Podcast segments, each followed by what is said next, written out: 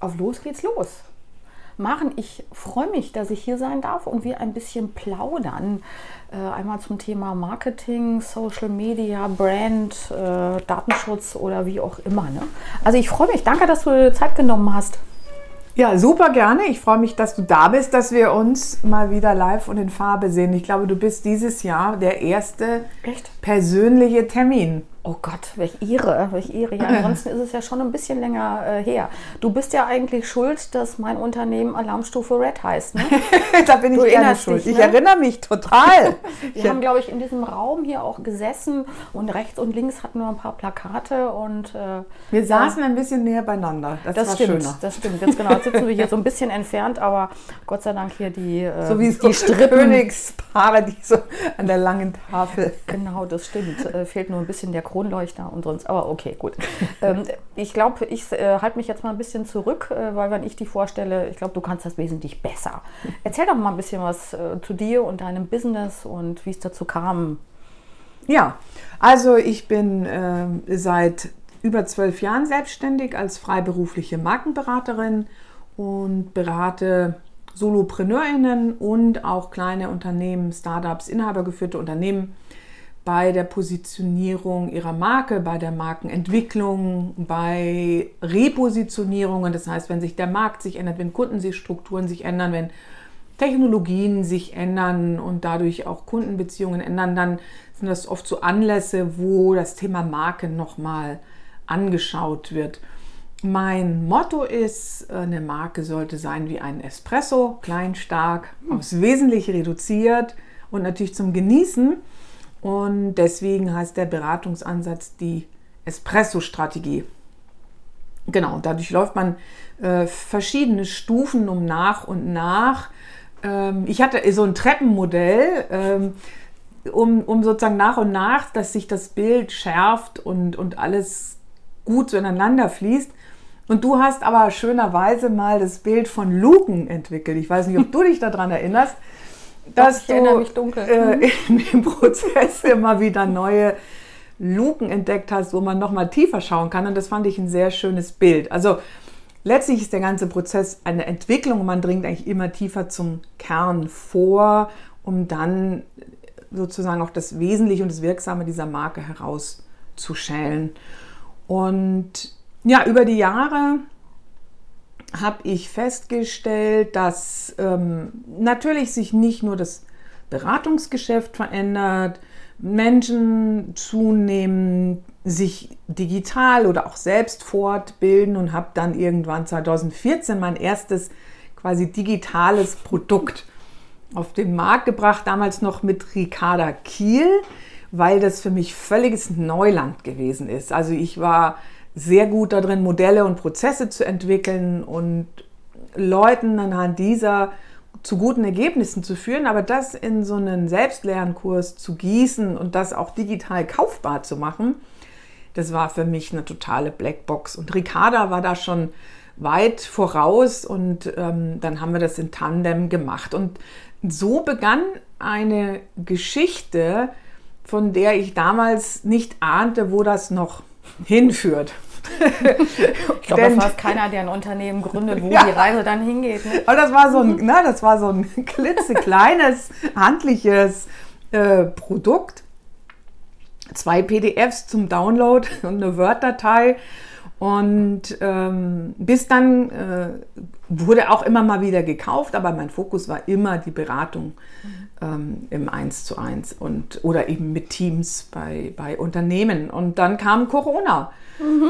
Und von einem Tag war alles, von einem Tag auf den anderen war alles anders. Und, ähm, und ich erinnerte mich an mein Magnetprodukt Kit, so heißt dieser Selbstlernkurs.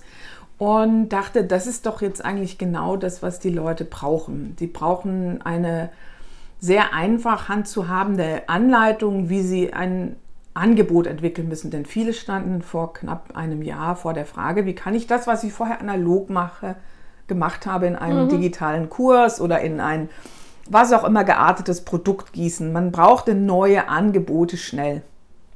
Und dann habe ich gedacht, zumal sich eben auch abzeichnete, für die äh, Selbstständigen gab es vom Staat nicht wirklich Unterstützung. Also dachte ich, wir müssen uns gegenseitig helfen. Ja, wir Frauen machen sowas. Wir Frauen machen sowas, aber es waren dann eben nicht nur Frauen, sondern auch Männer, die das Kit gekauft haben und tatsächlich ähm, in einer großen Zahl begonnen haben, neue Angebote zu entwickeln. Und weil ich schon wusste, das Produkt gab es ja jetzt schon ähm, zu dem Zeitpunkt fast sechs Jahre, dass Leute immer mal wieder auch scheiterten, wenn sie alleine das mhm. durchgearbeitet mhm. haben und habe dann einmal wöchentlich ein Webinar angeboten und äh, zum Support für Fragen stellen, was auch immer. Und habe gesagt, bis zum Ende des Lockdowns, egal wie lange der dauert, mache ich wöchentlich dieses Webinar. Und dann entwickelte sich daraus so eine richtige Community. Dann entstanden auch schon erste Produktideen, die wurden auch schon vermarktet. Also es ging echt ratzfatz. Wow, und ähm, bei einigen wenigen und andere brauchten ein bisschen länger. Und auch über den Lockdown hinaus und als sich das Ende dann ankündigte nach sieben Wochen, ähm, war die Frage, ja, wie machst du denn da jetzt weitermachen? mhm. Gibt es jetzt weiterhin die Webinare? Das ist so toll. Mhm. Und ähm, genau, und innerhalb von zwei Wochen habe ich dann entschieden, ähm, es wird die Webinare geben, aber es wird eben noch mehr geben. Und zwar eine ganze Lernplattform. Das ist dein Magnet. Äh, genau, und so ist der ist das Magnetprodukt Kit wurde zu einem Magnetprodukt Club. Mhm. Und ähm, mein Vorbild dafür ist Trailhead, die Lernplattform von Salesforce, die damit mhm. ihre ähm, alle, alle ihre Kunden, die diese Software nutzen, schulen. Und zwar, also die schulen mhm. sich im Grunde selbst. Das heißt, Salesforce hat diese gesamten Inhalte, wie man die Software nutzt, auf diese Plattform gebracht in sogenannten Trails, in Lernpfaden, mhm. was ja auch eine sehr äh, digital, eine extrem ähm, erfolgreiche Form der Wissensvermittlung und des Enablings ist. Und diese Idee mit diesen Trails habe ich dann eben übernommen und alles, was sozusagen in meinem Kopf drin war über die zwölf Jahre aus Workshops, aus 1 zu 1 Beratungen, aus dem Kit, ähm, gesagt, das wird alles nach und nach da hinein gegossen und habe dann begonnen, ähm, habe diese Plattform aufgebaut. Das war erstmal nur ein Prototyp, um auch zu testen, funktioniert das überhaupt? Kauft es jemand? Mhm. Und, ähm, und das weiß man das, ja vorher mal nicht. Ne? Das man weiß man gute nicht. Idee und genau und Leute sagen, oh, das fände ich total toll, wenn es das gäbe. Und dann machst du das und nichts passiert. Genau und keiner kauft dann. Ja, habe aber dann doch. Ich habe dann das eben allen Kit KäuferInnen angeboten. Ich habe mhm. das nicht offiziell gemacht, sondern es gab nur diesen Kreis aller, die das Magnetprodukt-Kit gekauft haben, habe ich gesagt, für die ist das jetzt quasi das nächste logische Anschlussprodukt mhm. mit dem Support und weiteren Inhalten. Denn es geht ja nicht nur darum, Produkte zu entwickeln, sondern auch zu vermarkten und das gut in die eigene Positionierung zu integrieren. Denn ähm, schnell ist schon mal ein Produkt entwickelt, aber was ich dann eben auch gesehen habe, ist, dass die Leute sich gefragt haben, wie bringe ich dann das jetzt überhaupt unter? Wie erzähle ich denn jetzt meine Geschichte, warum jetzt das da noch ist? Und genau, und so ist das dann äh, entstanden und begannen die ersten Trails. Der Wettbewerbsvorteil mit eingebauten Kopierschutz ist so einer. Mhm. Oder das Preisschild für dein Magnetprodukt oder die Angebotsseite, die verkauft. Ähm, plus eben auch die Community. Begonnen hatte das alles mit Slack und ähm, wobei ich da überhaupt nicht happy war ähm, mhm. von dem.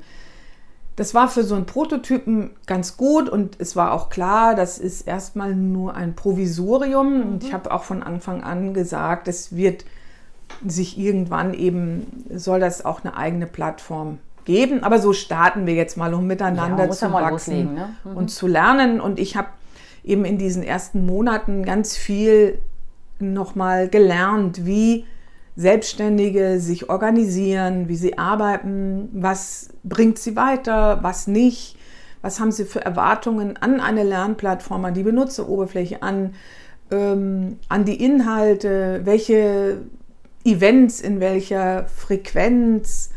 Ähm, und da ganz nah dran zu sein, hat im Grunde den Grundstein gelegt, dass ich dann wusste, wie ich diese Plattform baue und vor allen Dingen auch, wie sie designt sein muss. Mhm. Und das Design der Plattform ist jetzt nicht nur optisch, dass das quasi im Brand Look and Feel ist, sondern dass die Plattform so designt ist, dass sie optimal die Selbstständigen unterstützt bei der Arbeit am Unternehmen. Ich sage mal, wir können euch die Arbeit nicht abnehmen, aber wir können sie euch so leicht wie möglich machen. Ja, ja.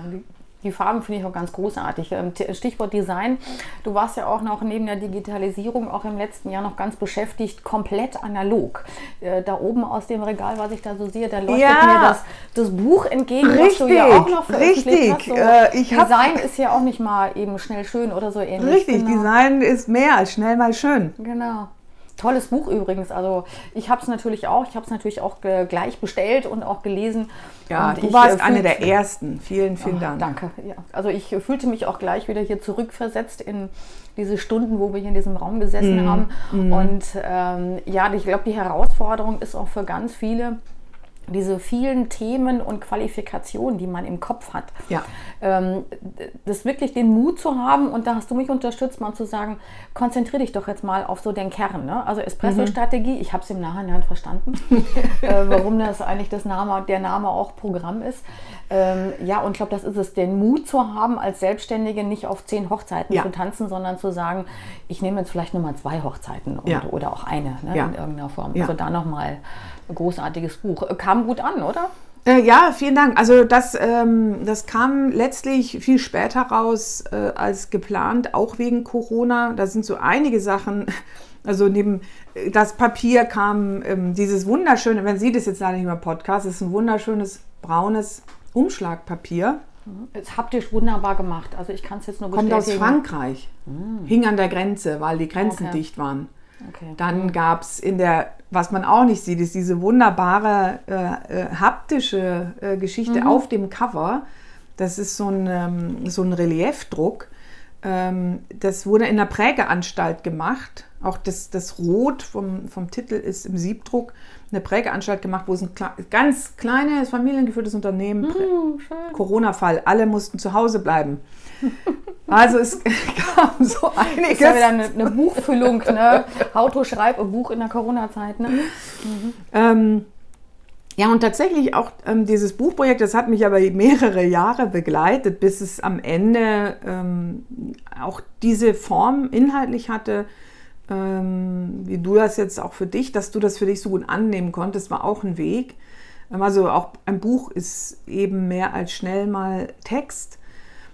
Und ähm, es geht letztlich um, um, auch um die Rolle von beratenden Menschen mhm. in, in dieser Gesellschaft. Und es richtet sich in erster Linie an DesignerInnen, aber nicht nur, sondern eben auch an Menschen wie dich und auch mich. Und ich da auch im Schreiben habe ich eben noch mal mehr, ist mir bewusst geworden, wie sehr sich Beratung verändert und die Rolle mhm. von Beratenden mhm. und ähm, wie wichtig es ist, andere zu empowern, zu Erkenntnissen zu kommen. Nicht einfach nur, na, wie das früher war oder was auch so ein starkes Bild ist, wie BeraterInnen agieren. Die kommen dann in Firmen rein und ähm, analysieren irgendwelche Zahlen und lassen dann früher dicke Ordner und heute PowerPoint-Präsentationen zurück und, ähm, und dann werden Leute entlassen und Kosten eingespart.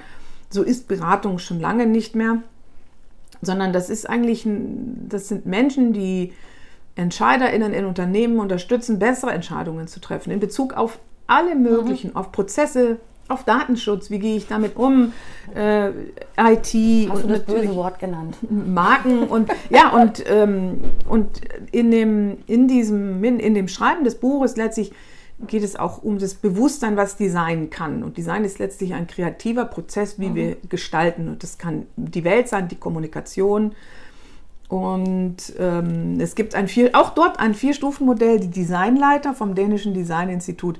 Und ähm, die oberste Stufe ist Design als Strategie. Das heißt, du mhm. denkst das gesamte Unternehmen. Das heißt, du löst alle strategischen Fragestellungen im Unternehmen wie ein Designer oder eine Designerin. Das heißt, du stellst dir die Frage, du recherchierst alles dazu. Du entwickelst auf der Basis deiner Recherche einen ersten Prototypen, den du testest, adaptierst und dann implementierst. Und als ich die Idee mit dem Magnetproduktclub hab, hatte, habe ich das tatsächlich genau wie in meinem Buch gemacht. Also ich habe wirklich dein eigenes äh, Konzept nochmal überprüft. Ich habe ähm, für mich, also auch im Schreiben, weil ich dachte, das ist, so ist das auch total logisch. Und nur so geht es. Nutzerzentriert an die Lösung von Problemen heranzugehen. Denn nur weil jetzt, ne, also es gibt, hast du sicher auch Membership, Abo-Modell, Recurring Revenues, die ganzen Amerikaner, Ja, die das runterbeten, Six-Figure-Income. Mhm. Seven-Figure-Income.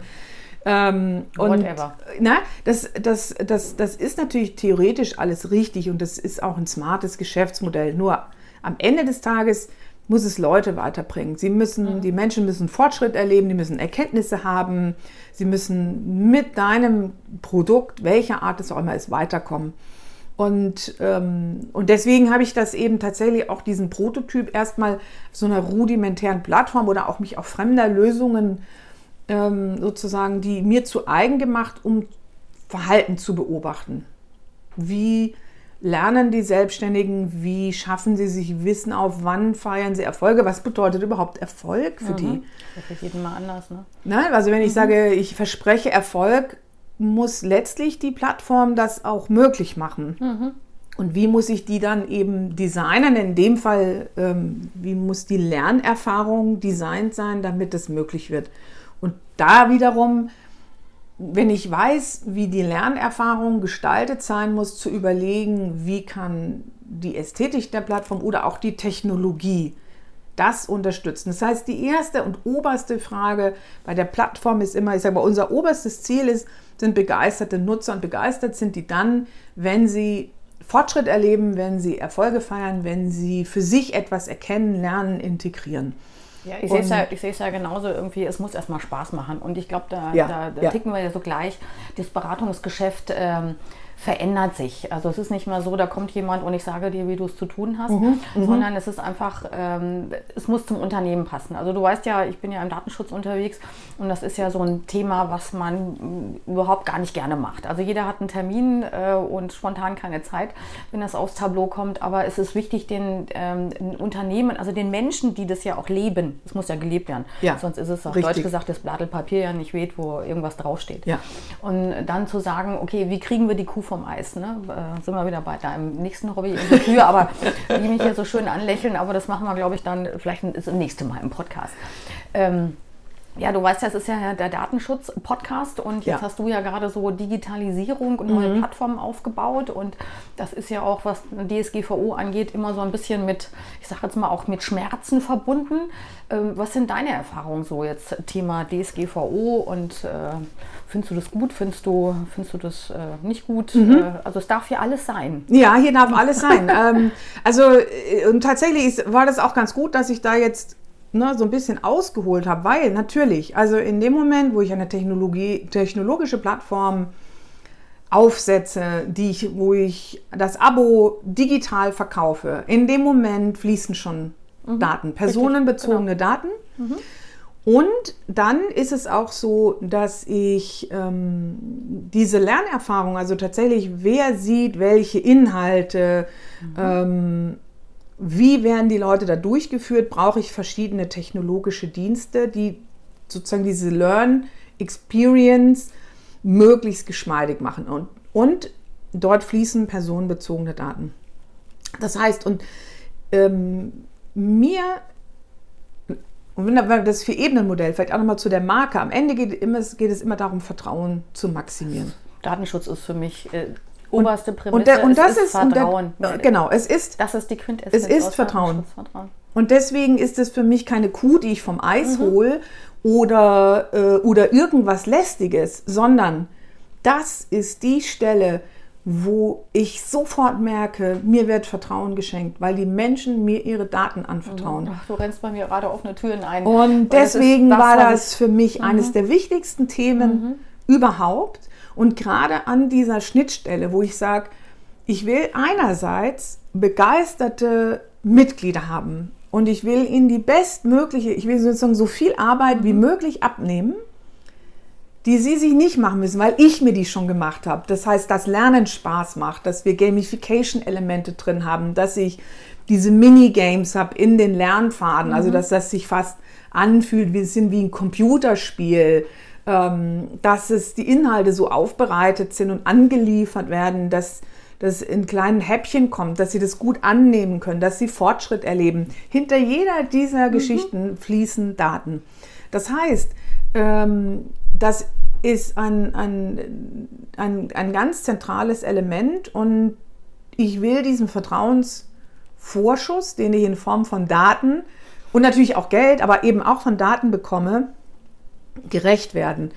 Und ähm, habe deswegen eben äh, mit, äh, mit einer Rechtsanwältin zusammen äh, eben auch einen Datenschutzhinweis und Nutzungsbedingungen, was für mich Hand in Hand geht. Mhm. Ähm, das heißt, auch was passiert dann am Ende äh, mit den Leuten, äh, da eben das sehr, sehr detailliert ausgearbeitet, um absolute Transparenz herzustellen. Das heißt, mhm. die Leute kaufen im Endeffekt ja immer die Katze im Sack. Und alles, was ich sozusagen vorher ihnen geben kann, ähm, bekommen sie. Und habe deswegen, ähm, also, und Datenschutz, das fängt eben schon, schon damit an, dass ich, so, ich habe die, ich sage, das ist die bestmögliche Nutzererfahrung, die ich liefern möchte.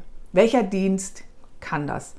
Mhm. Und ich bin extrem froh, dass wir die DSGVO haben, dass wir in diesem Land ein anderes Verständnis vom Wert von mhm. Daten haben, als das zum Beispiel in den USA oder ja. in vielen anderen Ländern der Fall ist. Das heißt, als damals das aufkam und viele so gejammert haben, habe mhm. ich gedacht, ich finde das eine richtige Entscheidung, weil die Daten auch, ja. sind etwas wert. Es geht ja, es geht ja nicht nur, dass, ähm, dass, dass mir irgendwie Arbeit schwer wird, sondern ich bin ja auch Mensch. Ich bin ja auch Nutzer. Und ich möchte, dass mit meinen Daten, mit meiner E-Mail-Adresse, mit meinem Vornamen, mit mhm. meinem Nachnamen, mit meiner Adresse verantwortungsvoll umgegangen wird. Und deswegen war ich auch, als die dann, als das dann auch durchging, dieses Gesetz, froh, weil, mhm. weil es ganz viel darüber aussagt, nicht nur was Daten wert sind, sondern letztlich auch Menschen. Und um Menschen geht es ja. Ja, das ist auch das, wo ich immer, wenn ich die Diskussionen mit Unternehmen oder mit Marketingabteilungen dann führe, ich verstehe, dass man Schmerzen hat, weil man muss Gewohnheiten ändern. Also man hat immer in die USA geguckt, Analysetools äh, Jahrzehnte eingebaut und das war ja easy, da kannte ich mich irgendwie mit aus. Und jetzt kommt äh, so jemand wie ich um die Ecke und sagt von wegen, hm, äh, du übrigens, äh, das wird so zukünftig weitergehen. Also ich sage jetzt mal ein bisschen platt gesprochen, das ist ein toter Gaul, ne? Also mhm. von daher sich einfach mal überlegen, wie kriege ich direkt Informationen, die ich möchte von meinen Kunden, also ich sage mal Hands-on Customer. Und in letzter Konsequenz sage ich immer, das ist Vertrauen. Und wer sein ja. Vertrauen bei seinen Kunden verspielt, der macht das, glaube ich, nicht so ganz lange. Also von daher. Äh, ich, ich glaube nicht, dass das nachhaltig ist. Ne? Aber ähm, tatsächlich, ich habe auch irgendwann Google Analytics abgeschaltet. Mhm, ne? Sehr also, gut. Äh, weil, und auch jetzt für meine Plattform habe ich kein Google Analytics denn ähm, ob meine Mitglieder begeistert sind oder nicht, das wird mir Google Analytics nicht erzählen. Genau. Ich sage, wenn es dazu kommt bei meinen Kunden, dann sage ich immer Google Analytics, ja, was erfasst ihr denn für Daten? ähm, ja, weiß ich gar nicht. Wann habt ihr denn das letzte Mal ausgewertet? Ja, weiß ich nicht. Denke ich mir, dann können wir es auch gleich lassen. Dann kann man es auch Weil lassen. Ja. Die Schizophrenie ist ja, ich glaube, es ist ein bisschen so mit Gewohnheiten eben auch. Man, man gibt einem anderen Konzern, ähm, also man gibt Daten an einen anderen Konzern weiter. Der macht irgendetwas damit. Ich weiß aber nicht genau was. Und dann kaufe ich so viel Geld, also so eine Blackbox wieder zurück. Und ich denke mir, äh, für mich ist Qualität auch die Geschichte. Also wenn ich was wissen will von meinen Kunden, ob sie zufrieden sind oder nicht, das merke ich eventuell an den Buchungszahlen, jetzt wie bei dir. Wie viel sind, haben sich jetzt angemeldet? Ähm, wie kriege ich zufriedene Rückmeldungen hin?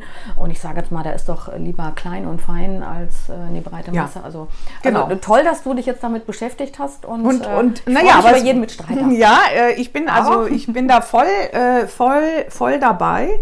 Ähm, und ähm, war und, und da sind eben auch ExpertInnen wie, wie du, für die bin ich extrem dankbar, mhm. weil die sich da reingraben und äh, in dem Fall meine Rechtsanwältin, mit der ich das alles ausge gekartet habe, ähm, die mir halt auch zu jedem Ding sagen konnte, wie ist die aktuelle Rechtslage. Mhm. Ähm, der Prozess hat sich, als wir begonnen haben im September bis Weihnachten, da hat sich auch wieder was geändert. Das heißt, das ist was wahnsinnig Lebendiges. Ähm, und dann bin ich sehr froh, dass die sich darum kümmert und ich muss das nicht sondern ne, die schreibt mir eine Mail. Schuster, bleib bei deinen Leisten. Ne? Maren, ne? folgendes jetzt.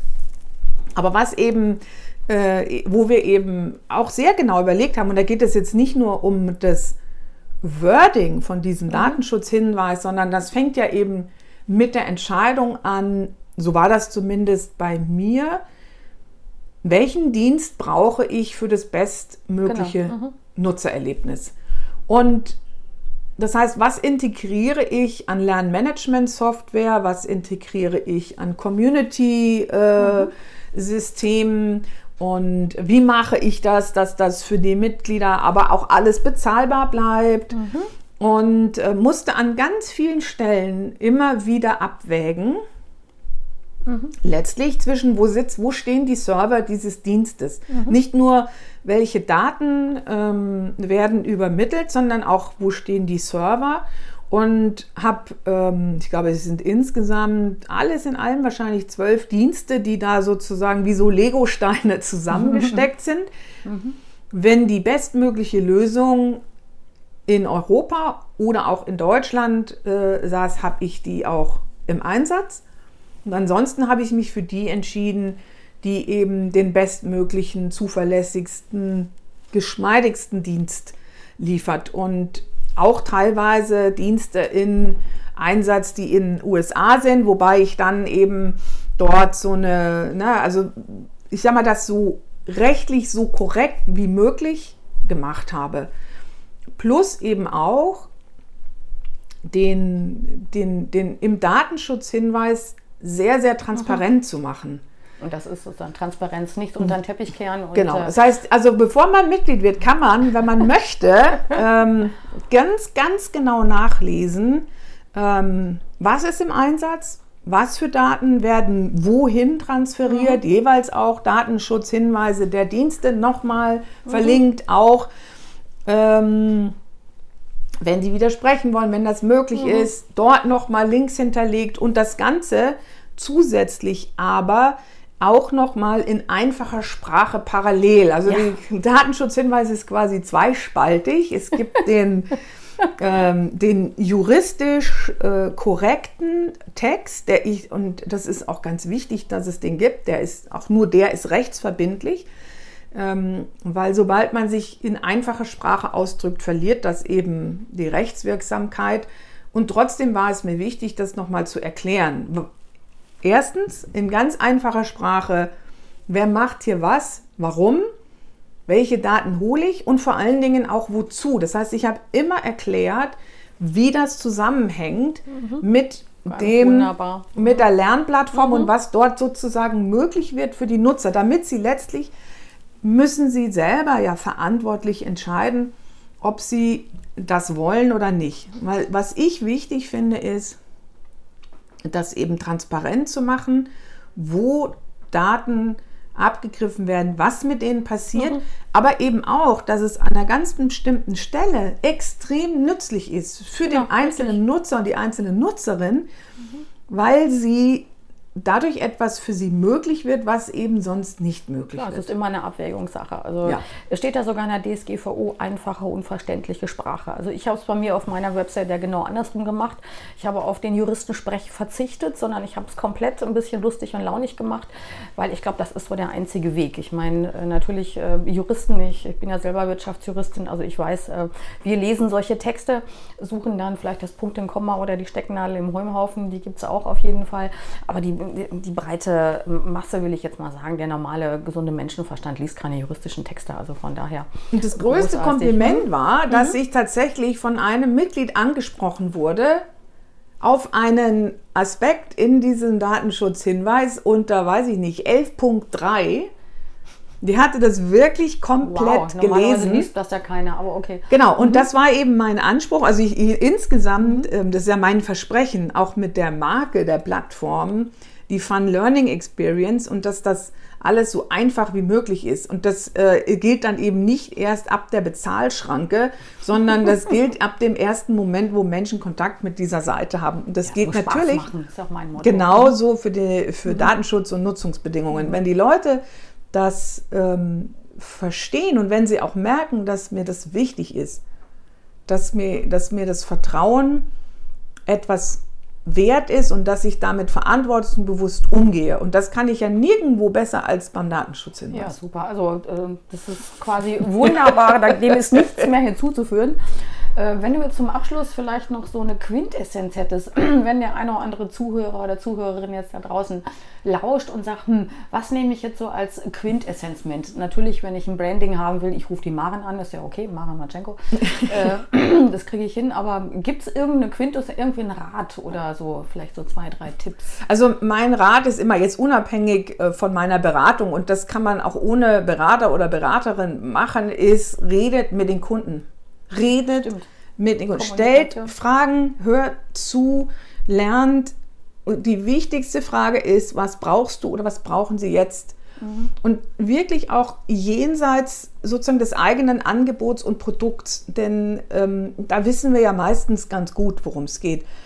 Aber was wir oft verpassen ähm, oder was ich eben bei vielen Unternehmen, wenn ich dann dazu gerufen werde, mhm. wenn ich sage, wir brauchen, wir müssen unsere Marke schärfen, mhm. dann stelle ich ganz oft fest, dass die Hausaufgaben vorher nicht gemacht wurden und dass die Marke so ein bisschen ins Driften gekommen ist, weil genau das gefehlt hat, weil sie den Kunden nicht zugehört haben, weil sie nicht gemerkt haben, wie sich die Kundenbedürfnisse verändert mhm. haben. Das heißt, das ist der oberste und wichtigste Rat. Ich sage auch immer, näher dran ist das neue USP. Man braucht nicht einen originellen Slogan, sondern diejenigen werden die Nase vorne haben, die besser mhm. und schneller auf die veränderten Kundenbedürfnisse reagieren können.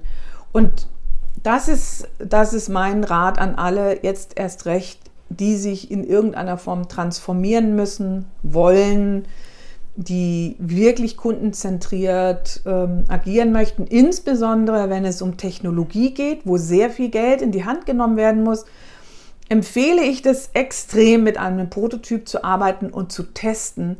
Was machen die User wirklich? Was mhm. brauchen die tatsächlich? Was funktioniert? Was funktioniert nicht? Und wenn man diese ganzen Erfahrungen gesammelt hat, dann Geld investieren in eine geschmeidige Software oder eine, eine, eine Lösung, ähm, denn das kann ganz schnell ganz schön teuer werden. Nicht nur, mhm. weil Technologie teuer ist, sondern vor allen Dingen, wenn die nicht das tut, was die Menschen wollen. Ja. Ja. dann sind die zwei wichtigsten Punkte, also zuhören. Mhm dem Kunden mal zuhören, mhm. ihn nochmal fragen, also Kommunikation, was, äh, was erwartest du eigentlich? Ne? Naja, und natürlich mhm. auch wirklich damit einhergehen, bereit zu sein für die Antworten, die man nicht hören Stimmt, möchte. genau. Das ja, also das muss ich mich darauf einstellen. Vielleicht richtig. Kriege ich ja eine Antwort, die ich gar nicht hören wollte. Aber auch das macht ja macht den Charme. Und ja da liegt mhm. ja die große Chance, mhm. weil man dann der Erste oder die Erste ist, die dann wirklich mal zugehört hat. Alleine das, mhm. Thema Vertrauen sind, ähm, ist ja super wichtig. Ja, klar. Maren, ich danke dir. Spannend. Ich glaube, wir müssen noch mal eine zweite oder dritte Session machen über was auch immer, über die Kühe, deine andere Leidenschaft noch irgendwie nebenher. Und äh, ja, ich danke dir. Ne? Ich danke dir. Ja, und Sehr schönes ich, Gespräch. Ja, dann würde ich mal sagen, bis demnächst. Bis demnächst. Uns, ne?